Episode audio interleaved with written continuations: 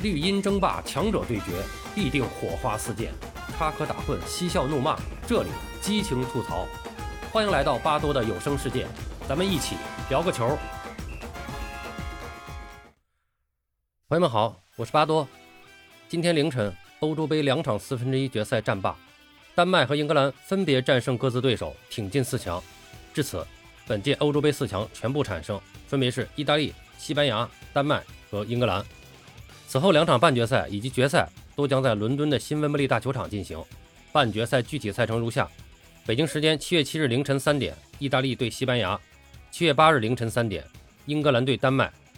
回看一下今天的比赛：凌晨零点，欧洲杯第三场四分之一决赛，捷克对战丹麦，在阿塞拜疆的巴库奥林匹克球场展开争夺。这是两队的第二十七次交手。此前，捷克十三胜十一平两负，在其中十四场正式比赛中。捷克六胜六平两负，历史战绩占据绝对优势。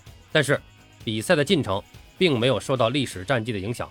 丹麦队第五分钟就取得领先，拉尔森开出角球，无人防守的德莱尼门前十码处顶入反弹球入网。随后，丹麦队的进攻一波接一波，打得有声有色。霍伊比尔长传，丹姆斯加德单刀突入禁区右侧的射门被瓦斯利克出击挡偏。拉尔森的右路传中，德莱尼十二码处的小腿弹射。偏出右侧立柱，捷克队则是抓住舒梅切尔的传球失误，由马索普斯特内切直传创造机会，霍莱斯小禁区左侧射门，但是被舒梅切尔扑出。丹麦队在第四十二分钟扩大优势，麦赫勒左路外脚背传中，多尔贝里小禁区边缘射入上角，比分扩大到二比零。捷克在下半场第五分钟时扳回一城，考法尔右路传中，希克十二码处扫射入左下角，把比分扳成一比二。本届欧洲杯，二十五岁的勒沃库森前锋希克在五场比赛里打进五球。要知道，捷克全队在本届欧洲杯上也一共只打进了六个进球，可以说几乎是凭他一己之力扛着捷克队闯进八强。凭借这粒进球，希克也追平了同样打进五球的 C 罗，位居射手榜的次席。按照规则，进球数相同，先比助攻数，再比出场时间。C 罗有一记助攻，而且出场时间更少，所以暂列榜首。由于希克率领的捷克队已经出局了，他也没有机会超越 C 罗了。最终，丹麦队凭借稳健的防守，把比分保持到了中场，挺进四强，进军温布利。不过，赛后有媒体质疑，第一个进球是无中生有，因为那个角球的获得是一个误判。本届欧洲杯，丹麦队可以说是命运多舛。小组赛首战，球队核心埃里克森病倒后，他们便苦苦挣扎，前两战全败，被逼入绝境。小组赛末轮，他们不负众望，用一场酣畅淋漓的四比一大胜逆袭出线。淘汰赛首轮，丹麦四比零大胜威尔士，昂首挺进八强。如今更进一步晋级四强。值得一提的是，小组赛头两战全败，但最终晋级四强，在欧洲杯历史上从未有球队做到过。这也是丹麦队近二十九年来首次打进欧洲杯半决赛，上一次正是一九九二年。那一届赛事的最终结果，大家都知道。他们创造奇迹，爆冷夺冠，谱写出如梦如幻的丹麦童话。这次在欧洲杯六十周年的纪念杯赛上，丹麦童话再次上演，让我们拭目以待，看看这部准备了二十九年的童话剧结局在哪里。今天凌晨三点进行的欧洲杯最后一场四分之一决赛，在罗马奥林匹克球场展开争夺，英格兰对阵乌克兰，这是两队的第八次交手。此前英格兰四胜两平一负，乌克兰唯一的一场胜利是在二零零九年。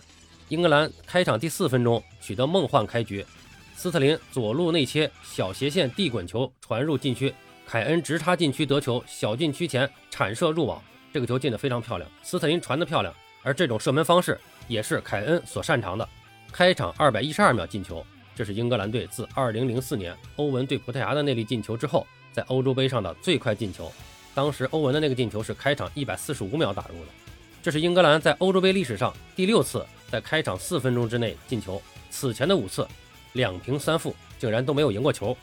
随后比赛进入僵持，乌克兰试图加强进攻，但确实实力有一定的差距，很难组织起有效的进攻。特别是特别是乌克兰的中场，面对英格兰密不透风的中后场防守，只能不停的横传、回传，向前的传球寥寥无几。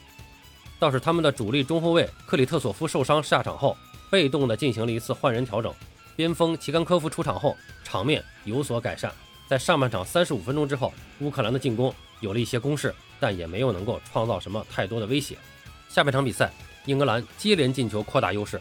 首先又是一个梦幻开局，第四十六分钟，也是下半场开场不到一分钟，卢克肖左路任意球传中，马克尔小禁区边缘头球破门，场上比分变成了二比零。在第五十分钟，斯特林骚气的脚后跟传球，啊不，重说一下啊，斯特林写意的脚后跟传球。上次用骚气这个词儿被朋友批评了。